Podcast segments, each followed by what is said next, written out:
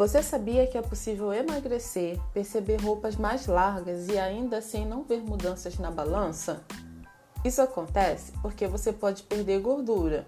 E isso que é emagrecer, tá? Perder gordura e ainda assim você pode ganhar massa magra, por exemplo.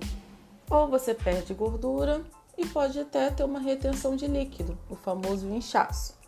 Eu sei que ver o número abaixar na balança dá muita satisfação mas a balança não deve ser o único medidor de progresso, até porque o seu peso ele varia ao longo do dia e essa flutuação pode causar muita frustração, que isso pode levar também à descompensação e o uso da comida para aliviar a frustração.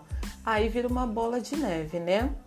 Bem, se teu objetivo é emagrecer, preste mais atenção às suas medidas, aos seus hábitos, pois se eles te fizerem bem e se você der continuidade, com certeza sua trajetória será de sucesso, de muito sucesso, por sinal.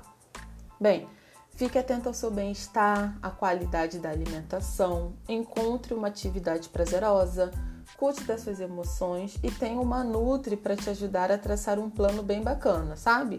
Para te dar perspectiva e te nortear sobre a sua perda de gordura.